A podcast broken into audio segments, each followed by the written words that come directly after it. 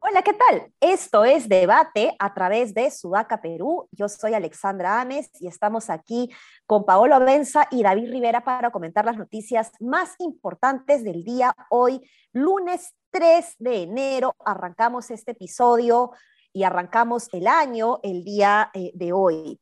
Y tenemos algunas noticias para comentar y me gustaría empezar con lo que nos dejó el último día del año, del 2020-21, el 31 de diciembre, pues se cerró el año con una eh, buena y mala noticia, ¿no? La buena noticia, de hecho, ya la habíamos nosotros comentado ese mismo día respecto al balance eh, de lo bueno, lo malo y lo feo, y eh, ahí está vinculado el éxito de la vacunación, pero no teníamos la cifra exacta con la que cerró el MINSA el día 31, que cierra con el 80% de la población vacunada, lo cual es sin duda algo digno de aplaudir. Esto es una muestra, como en algún momento lo dije en Twitter, de que las cosas en el Estado se pueden hacer bien si es que se preserva una adecuada cadena eh, logística, cadena de suministro con gente profesional enfocada en el resultado, eh, orientado a metas, indicadores, a data, pero en donde también el usuario es parte importante de este proceso y esto es algo que nos debe alegrar a todos y en donde todos debemos felicitarnos, pues todos hemos puesto el hombro y hemos eh, sido parte de este, este resultado tan importante. ¿no?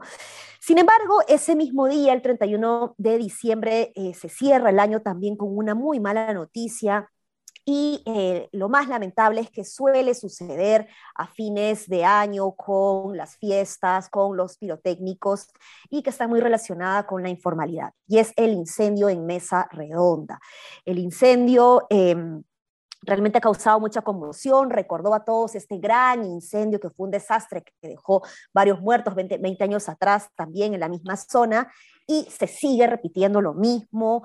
Eh, esto es una muestra de la poca importancia que existe eh, en la gestión de la prevención de los desastres y la poca capacidad de la cultura del, enforcement, ¿no? De, de, hacer cumplir la ley, de cómo el gobierno local realmente no está en la capacidad de fiscalizar adecuadamente los espacios que existen en cercado. Y ojo que finalmente la alcaldía eh, metropolitana de Lima tiene ese, esa injerencia, digamos, en un espacio mucho más corto, delimitado, digamos, que otros distritos mucho más grandes como San Juan del Urigancho, Surco, eh, San Juan de Miraflores, etcétera, ¿no? Entonces, em, nos deja evidentemente un, sinsabor eh, que no podemos dejar de, compartir y, me gustaría por eso preguntarles cómo han visto ustedes este tema del incendio y, qué reflexiones pueden sacar a partir de esta noticia que, que se repite, ¿no? Eh, yo, yo haría un paralelo entre las dos cosas, ¿no? Porque no voy a dejar de decir, no, no, quiero sonar a fiestas, ¿ya? Es una gran noticia que hemos llegado al 80% de la población objetiva vacunada. Ojo que igual, eh, si lo separamos por sectores, hay regiones que están todavía bastante bajas, ¿ya? Pero de acuerdo, no, importa, de acuerdo. no importa. Igual es una gran noticia. Igual es un gran triunfo para un país como el Perú haber llegado al 80% de la población vacunada, siendo que en enero del año pasado no sabíamos si íbamos a tener vacunas. Ya estamos en pleno vacunagate, etc. Es una gran noticia. El problema es que tiendo a pensar de que ese logro alcanzado por el país se refleja más en teníamos que llegar. La otra, hace poco vi un cuadrito elaborado, no me acuerdo si por el FT o por, uno de estos medios que hace cuadritos interesantes y, y, de confianza sobre cómo habían avanzado las vacunaciones en América Latina y solo se quedaron atrás Bolivia y Paraguay. Que si uno mira no sé, pues los índices de desarrollo, si uno mira el crecimiento del PBI a lo largo de los últimos 100 años, si uno, si uno va a Paraguay o a Bolivia, se da cuenta que son los países que uno esperaba que se queden atrás. Y después venía el Perú, y el Perú no se quedó atrás. De hecho, el Perú avanzó como Ecuador, Colombia, Chile, un poquito más, de repente Chile avanzó un poquito más, Colombia avanzó un poquito menos, etcétera, pero todos más o menos están alrededor del 75% en el momento en que vi ese cuadro. Entonces era más o menos lo que tenía que pasar cuando finalmente hubo acceso a las vacunas de forma masiva, que es lo que realmente abrió el candado para lo que nosotros ya decíamos en podcast anteriores, que es que tenemos capacidad para hacer campañas de vacunación masiva. No es algo tan complejo y se ha llevado de, buena forma desde el Estado, sin dudas, pero es algo que tenía que ocurrir. Distinto problema es un problema como el de los globos de Cantoya, por ejemplo, que se han seguido vendiendo después del incendio en Mesa Redonda y se han vendido igual a pesar de que son absolutamente, y han generado un incendio de Arequipa también, entiendo, a pesar de que son absolutamente peligrosos. son problemas distintos desde la gestión pública. Quizás el Estado puede gestionar temas como la vacunación. Ahí creo que se involucran muchas cosas, por ejemplo, voluntad política. Eh, ya lo decíamos, que si es que se caía el proceso de vacunación, se caía el gobierno de Castillo pero eh, son problemas distintos. Por ejemplo, la informalidad que tiene que ver con la venta de estos globos o con el almacén de plásticos en, una construcción informal en mesa redonda después de que ha habido un incendio donde han muerto cientos de personas hace, hace décadas, eh, es otro tipo de problema que el Estado es incapaz de resolver. Entonces, quizás deberíamos empezar ya a la hora de hablar que, eh, sobre qué es capaz de resolver el Estado, deberíamos empezar a distinguir, ¿no? Mira, esto sí lo puede hacer, esto depende de que, de que haya este tipo de voluntad, esto depende de que este, este tipo de equipos, esto no lo puede hacer, o esto no lo va a poder hacer, o esto depende de que se ponga tanto presupuesto, porque a veces en la discusión pública, ya para terminar, se suele hablar, el Estado no puede hacer, el Estado puede hacer, el Estado este, es malo, el Estado es bueno, en realidad es cuestión de ver desde la gestión pública qué tipo de problemas tenemos la capacidad de resolver desde el tipo de Estado que tenemos, ¿no? No sé, estoy quizás hablando un poco, un poco entreverado, pero sí, sí quiero distinguir eso, ¿no? Son problemas distintos, es decir, el Estado puede resolver temas como la vacunación masiva, no puede resolver temas como la fiscalización del comercio. Eso no lo puede resolver todavía, es un tema totalmente distinto. Yo creo que David justo tiene ahí el, para aportar, ¿no? Eh, la, respuesta frente a, esto de que son dos cosas distintas. Sí, pero sobre la vacunación sí tengo una discrepancia con Paolo, porque eh, esa cosa de que tendría que pasar es una cosa tan relativa porque si recordamos dónde estábamos en marzo, o sea, no comenzamos como el resto de países, comenzamos retrasados. Eh, y nos demoramos, no, no poco, nos retrasamos bastante. ¿Qué cosa le llama poco en comparación al proceso del COVID y el proceso de vacunación? Digamos, un mes, suena poco, pero si lo contextualizas en qué estaba pasando en ese momento, no es poca cosa. Y creo que además la cosa es muy sencilla. Nadie en, en julio o en mayo que hubiese, hubiese dicho, les aseguro que el fin de año estamos en 80%, ¿quién hubiese dicho que sí iba a pasar eso? Nadie. Nadie, pero hoy, miras, yo lo único que estoy diciendo... Pero, claro, ya de lejos cuando las cosas... Es que, es que, es, que son un chiquito, ¿no? Hoy miras los, los, otros países de la Alianza del Pacífico y te das cuenta, o, miras otros países parecidos al Perú en términos de, de, modernidad de sus ciudades más importantes, por ejemplo, y te das cuenta que están más o menos en lo mismo, ¿no? En vacunación. Sí, bueno, yo tengo, yo tengo yo creo que el periodismo es bastante mezquino con los logros de los gobiernos en general, y, y, es bastante duro con los fracasos y a veces hasta pierde la perspectiva. Y en este caso creo que hay una mezquindad con el tema del logro, pero bueno, podemos discrepar en ese punto. Y lo de, y lo de el incendio, pucha, casi que más bien esa es una cosa que deberíamos esperar todos los años, ¿no? Porque, digamos, yo más bien me pregunto cómo que con, con el nivel de informalidad que hay en el Perú, tenemos pocas desgracias, ¿no? O nos enteramos de pocas. Tal vez el tránsito o los accidentes de tránsito son las más duras, pero he visto que la gente le ha hecho puré a Muñoz y la verdad es que pon un alcalde de derecha, de izquierda, de centro, trae a Petro de Colombia y la verdad es que algún incendio nos va a caer de todas maneras. Hay, eh, hay un problema estructural ahí de acuerdo. complicado, ¿no? Como el tema de la informalidad, eso, no, eso, no se resuelve con un alcalde, con un solo presidente.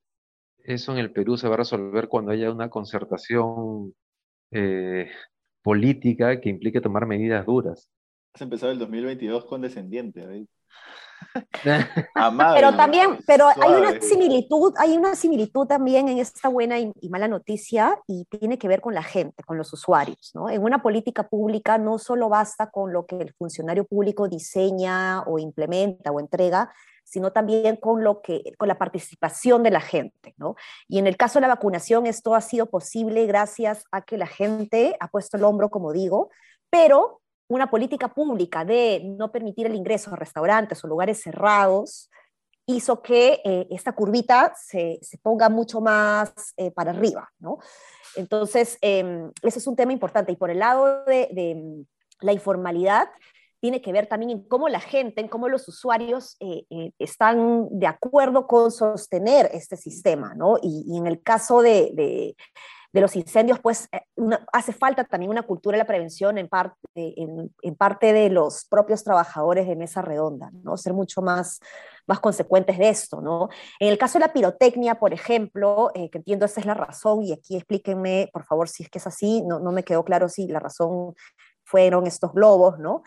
Eh, yo he visto menos globos que el año pasado, pero también me han contado que han habido estos globos en, eh, por ejemplo, zonas fichas de playas de Asia, ¿no? Eh, pero al mismo tiempo la pirotecnia, el uso, el, el, ruido, digamos, está siendo cada vez menor. No sé cómo ha estado en sus zonas, pero eh, algunas personas de distintos distritos de Lima me han contado que no ha sido tan fuerte como en años anteriores, ¿no? Entonces también depende de la gente. No sé si quieren hacer una reflexión adicional sobre eso o si podemos pasar al siguiente tema. Sí, por, por, mi caso hubo bien poca pirotecnia, pero creo que fue por el tema del toque de queda. Hubo, hubo, pero hubo, hubo mucho menos. Y, a eso es precisamente lo que voy, ¿no? Yo creo que el, el, Estado funciona cuando el incentivo ya existe. Ya existe el incentivo de vacunarse para la gran mayoría de la población. Entonces el Estado lo único que tenía que poner era el punto de vacunación, proveer de las vacunas y asegurarse de que el proceso vacunatorio, que ha tenido sus fallos, ojo, ¿eh? pero asegurarse de que el proceso vacunatorio funcione y camine. En ese caso sí lo puede hacer. Creo que el Estado falla cuando no entiende el, problema de los incentivos para las personas y el problema de la formalización, por ejemplo, es un problema netamente de incentivos. Al, al informar no le conviene formalizarse por una serie de, razones que ya no vale la pena discutirlas acá, de repente podemos invitar a Hugo para hablarlas en otro momento, pero es un tema de incentivos. Por más que tú pones al produce en Gamarra y pones toda la asistencia y pones los, formularios, la ventanilla única, no le conviene y no lo va a hacer. Lo mismo el que tiene una galería en mesa redonda, no le conviene y no lo va a hacer por una serie de factores de, que tienen que ver con incentivos personales o comerciales, etcétera. Eh, y en ese caso creo que, es cuando falla, ¿no? Entonces, eso. Y lo de que ha habido globos de Cantoy en Asia no me sorprende, ¿no? Estamos acostumbrados a que la gente más educada, entre comillas, tome las peores decisiones. Eso. Sí, y ese punto es importante porque tal vez también debe llevarnos a pensar que el problema de la informalidad y la ilegalidad es un tema que nos atañe a todos, ¿no?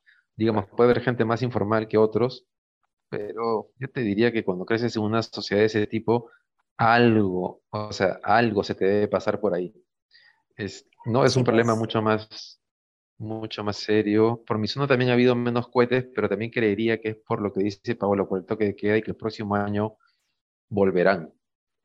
Bueno, esperemos. Porque el año pasado, o sea, antes de la pandemia estaban también prohibidos en Miraflores y a las 12 tú veías que la gente salía a reventar con todo venía Serenazgo, ya una zona, se iban corriendo, se iba a Serenazgo, salían de nuevo. Es decir, ese es otro tipo de informalidad, ¿no? Sí, pues. Sí, pues.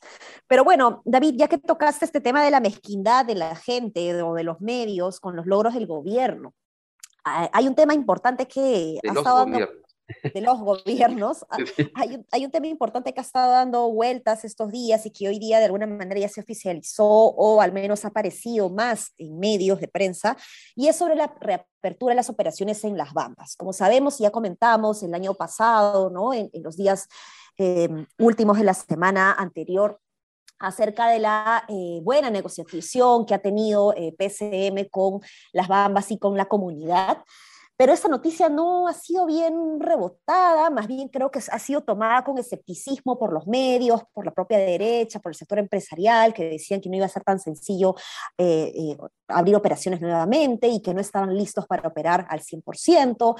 Eh, sin embargo, hoy, como digo, ya aparecieron más noticias en los medios dando a conocer de que esto ya va a iniciar hoy día y que eh, esta operación va a estar al total de su capacidad. ¿no?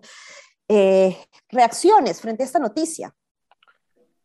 Eh, bien, ¿no? Lo que pasa es que el tema de las bambas es, es, es, un tema que va a volver, como ya decía, sale en podcasts anteriores, va a volver de todas maneras, probablemente el próximo año, o sea, este 2022 va a volver.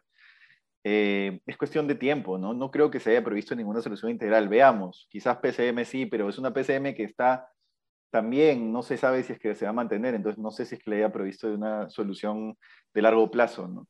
Desde el 31 de diciembre reinició operaciones, perdón, Carlos Chunga, que es un tuitero, había, había previsto esto porque vio que había aumentado la demanda de electricidad a un capo, porque cuando, cuando todo el mundo estaba, no sé, no se sabe si es que va a reiniciar o no va a reiniciar, porque la minera decía que todavía no había condiciones, lo descubrió por, por la demanda de electricidad. Eh, y está bien, a ver, lo que decíamos en podcast anteriores es que las Bambas no se iba a ir del país. Entonces estábamos hablando de probablemente una paralización de dos semanas y el problema se iba a solucionar. Siempre se soluciona. Finalmente, las comunidades no quieren joder a la empresa. Eso es lo que quiero que se entienda finalmente de este podcast. Las comunidades quieren sacarle dinero a la empresa porque es la única forma en la cual tienen capacidad de generar riqueza, porque no hay otra, en la zona no hay otra, la única forma de generar riqueza ahí es sacándole el dinero a la empresa, pero a nadie le gusta bloquear la carretera por años, entonces bloqueas la carretera un tiempo, la empresa se eh, cede, el gobierno cede y levanta ese bloqueo y ya está. Esperemos que no se vuelva a bloquear y que el gobierno cumpla con lo que ha ofrecido y terminen llegando a un acuerdo final. Pero la cosa sí va, sí va, sí va a solucionar si es que a alguien realmente le interesara este problema, y con alguien me refiero a los Jaime Altaos, David Pueste, etcétera, y no solo como utilización política para un discurso en contra del gobierno, lo que tendrían que hacer ahora es ver la forma de generar una solución que haga que el próximo año, o sea, mejor dicho, este 2022, no vuelva a repetirse el problema. Porque se va a volver a repetir. Y eso no es culpa ya ni del que bloquea, ni del que asusa, entre comillas, esa retórica del perro australiano no sirve, ni, ni, ni nada. Es culpa de la gente que tiene la responsabilidad de darle soluciones eh, de largo plazo a las personas que viven en la zona de influencia. Y la zona de influencia sí es el corredor minero y, que no lo hace, ¿no? Eso. A mí me sorprende este, a mí me sorprende cómo en un gobierno que tiene, o sea, esta pérdida de objetividad, ¿no? Porque este gobierno tiene para criticarlo por tantas cosas que ya puedes pretender desconocer la realidad, ya pues es una, es una exageración, ¿no? El día que grabamos veíamos cómo en las redes decían, no, pero la Bahamas no va a operar, este es, este es como un saludo a la bandera, es pura finta del gobierno, ¿no? Pero eso pero la Bahamas no lo va a tomar como una condición que le permita restablecer operaciones y a los dos días ya estaban operando, ¿no? Reiniciando sus, este, sus operaciones y sus máquinas. Y me hace pensar en esta cantaleta de la derecha para cambiar a Mirta Vázquez y a Pedro Franque del gobierno, ¿no? Este, que me hace, en verdad me hace gracia porque si alguna esperanza de sensatez hay en este gobierno es porque ese sector del gobierno se fortalezca. Pero de pronto eh, ha comenzado toda esta, ¿no? esta cosa liderada por Augusto Álvarez Rodríguez, a la cual se sumó Rosa María Palacios, que yo no sé en qué país viven o en qué gobierno viven, no sé por qué creen que Castillo se va a convertir en Humala. Yo no veo a Nadine Heredia al costado, por lo menos, este, y de pronto piden la salida y el cambio de las dos personas, personas que algún nivel de gestión y de capacidad política han llevado al gobierno.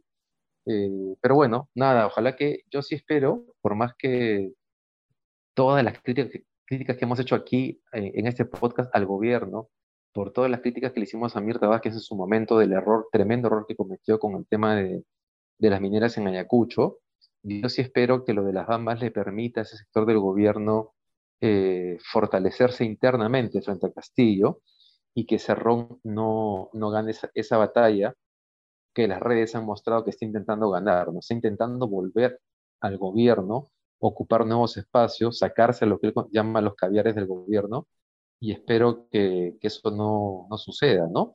Ya no solamente es Montoya y López Aliaga y Cerrón eh, que piensan igual, sino que ahora se han sumado también lo que, lo que consideramos la derecha liberal, ¿no? Álvarez Rodríguez, Rosa María Palacios. Este, Álvarez este Rodríguez no es liberal, ya no es, ya no es liberal. Desde que pasó por Latina. De, saquémonos de encima de los caviares, es alucinante, estoy eh, impresionado. Sí, pues, eh, bueno, tenemos un último temita que no quería dejar de, mencionar, que también se nos, se nos escapó el 31 de diciembre, eh, estamos ya sobre la hora, pero lo tocamos rapidito, y es sobre un artículo que escribe María del Carmen Alba, la presidenta del Congreso en el Comercio, sobre una especie de balance que hace de su gestión y de la gestión parlamentaria en general, no solamente la de ella como presidenta, sino del Parlamento en sí como institución, eh, que resulta interesante analizar, ¿no? Ella habla de tres logros eh, importantes. Y el primero habla de un, eh, del ejercicio adecuado del control político, ¿no? para que el gobierno electo se conduzca en el sentido que dictaron las mayorías. Em, habla de este control, político que como poder legislativo han dado su voto de confianza a dos gabinetes, se realizaron tres interpelaciones y censuramos a un ministro. ¿no? Este es eh, un poquito el primer logro que ella destaca, ¿no? el cual lo llama el adecuado control político. El segundo logro que menciona es promover el acercamiento de la representación nacional con la ciudadanía, en especial con las regiones, ¿no? realizando estos plenos descentralizados, eh, que a mi juicio pues, han sido eh, bastante interesantes. Y el tercer logro habla de priorizar la calidad, que se ha priorizado en el Parlamento la calidad sobre la cantidad de la producción legislativa, ¿no? Eh, en donde sostiene que el reto es aprobar leyes que tengan un impacto real en la vida de los ciudadanos, eh, y no estas leyes eh, declarativas que no tienen ninguna trascendencia. ¿no? Llama la atención esto último porque mm, creo que la calidad tampoco ha sido buena, ¿no? más bien han, han, habido varias leyes que han tratado de ser contrarreformistas, de tirarse abajo reformas, y más bien si aspiramos a calidad, creo que deberíamos el Congreso, mejor dicho, tiene que prestar atención a esta agenda pendiente que ella misma menciona y saludo que la presidenta del Congreso la mencione, en donde ella menciona, daremos fuerza a reformas políticas, económicas y constitucionales, em, así como fortaleceremos el equilibrio de poderes entre el Ejecutivo y el Legislativo. Habla de la ley de la masificación del gas, la ley para que las cajas municipales profundicen y amplíen sus créditos a sectores excluidos y democraticen la inclusión financiera, y habla también de la ley sobre las plataformas digitales para apoyar a los emprendedores, ¿no? Entonces, ¿cómo ven ustedes este balance de, de, la presidenta, ¿no? ¿Creen que el control político ha sido adecuado? ¿Creen que es un acierto esta gestión descentralizada de los plenos y de las sesiones en general? ¿Y eh, creen que la calidad ha sido mayor que la cantidad? No, ¿qué, qué, leyes que tienen un impacto en la vida del ciudadano ha pasado el Congreso hasta ahora impacto positivo no encuentro. Pero tú has mencionado algunas, reformas que sí serían, deberían hacer desde el Congreso y, serían, y tendrían impacto positivo, pero al menos eh, en lo que yo he podido seguir, que evidentemente no es todo el panorama de leyes aprobadas, no recuerdo ninguna que haya tenido un impacto positivo en la vida de las personas. Eh, pero bueno, eso por el lado de la calidad. Y, un comentario sobre la función fiscalizadora que le llaman a, la función del Congreso de fiscalizar el Ejecutivo. ¿no? Eh, se entiende muy mal en Perú, ¿no? Se entiende muy mal, se entiende como ganar, ganar poder político por parte del Congreso y por parte de congresistas que necesitan espacios de poder puntuales y particulares, y no como realmente quiero que el, que el Ejecutivo funcione bien, ¿no? Realmente quiero que el Ejecutivo haga las cosas bien. La interpelación debería ser una, eso, una interpelación, no debería ser un paso previo a una futura censura de ministros. O sea, la interpelación ahora es una especie de trámite burocrático cuando quiere censurar un ministro.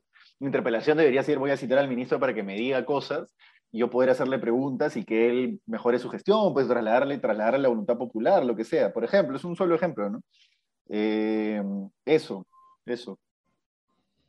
Sí, yo acá debo, comenzar reconociendo que tengo una especie de animadversión con Mari Carmen Alba, entonces mi comentario está contaminado. Por eso.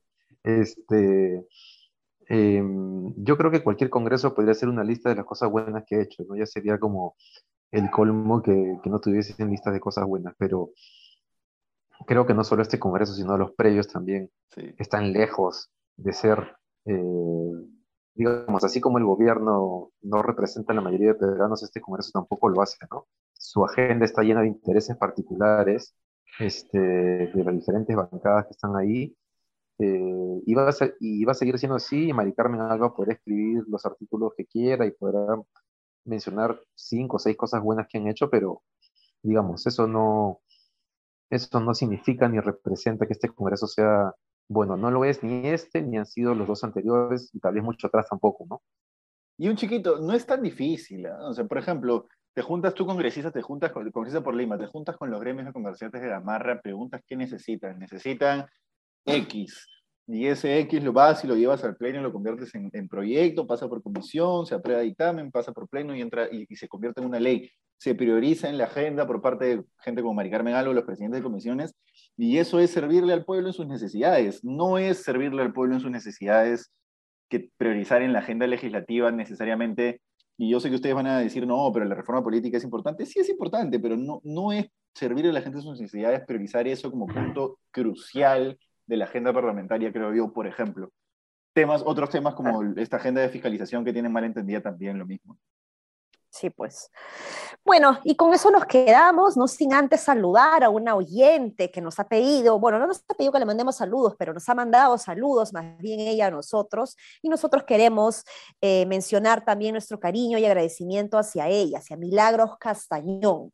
Paolo, cuéntanos más sobre Milagros Castañón. Ferviente oyente del podcast de Sudaca, dice que es presidenta de nuestro club de fans en el Cono Sur, así que le mandamos muchos saludos Muchas gracias por escucharnos.